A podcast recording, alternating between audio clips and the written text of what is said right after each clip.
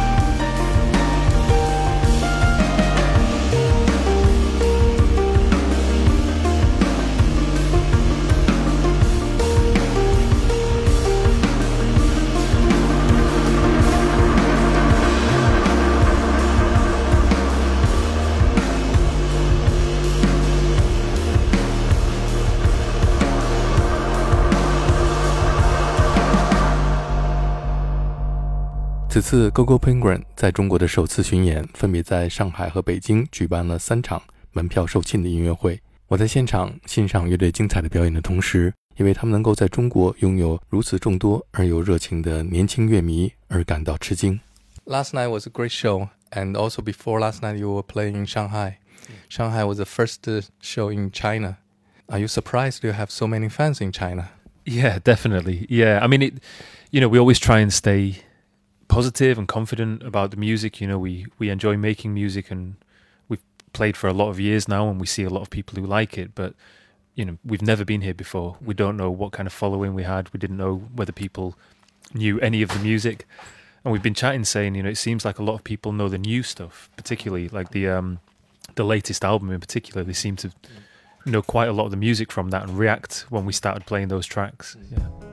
Chris 说，他非常吃惊，中国的乐迷对他们最新发表的专辑里的作品都非常熟悉。当他们演奏这些作品的时候，乐迷现场的反应都非常强烈。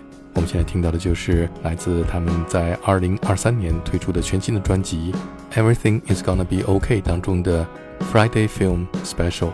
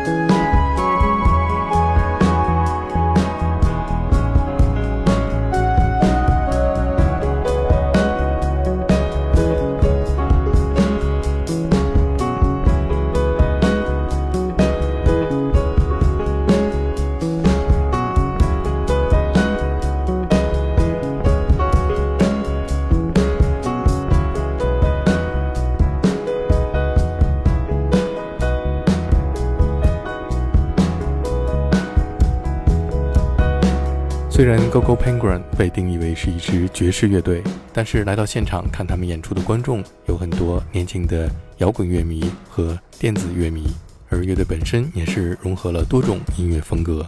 People say GoGo Penguin is a jazz band, but last night I think a lot of uh, young people maybe they don't know much about jazz, but maybe they're rock fans or electronic music fans, and you cross a lot of uh, genres from jazz to electronic to classical even. So in the very beginning, uh, whose idea to form this band in Manchester? I think it well, it was Chris's idea, but um, we we all play in the band because we all have similar interests and different types of music. And you know it's a great thing to hear about the audience that it, it's not just people who love jazz but people who love electronica and love rock music or people who are discovering jazz because of us you know like a gateway. And all of those things are a huge compliment because uh, when I was younger and still now you know I listen to lots of different types of music. I discovered jazz through like sampling and the sample culture, trip hop and hip hop and things. So that's how I got into the music and then wanted to dig deeper. So if we're doing the same thing for young people and older people too, that's that's incredible. Yeah. 贝斯手 Nick 说：“他非常高兴看到有那么多喜欢各种不同音乐风格的观众来到现场看他们的表演。也许他们的音乐会成为这些年轻人认识爵士乐的入门，就像当初他自己在年轻的时候， 最开始认识爵士乐是从 trip hop 和 hip hop 音乐当中的采样文化开始的。”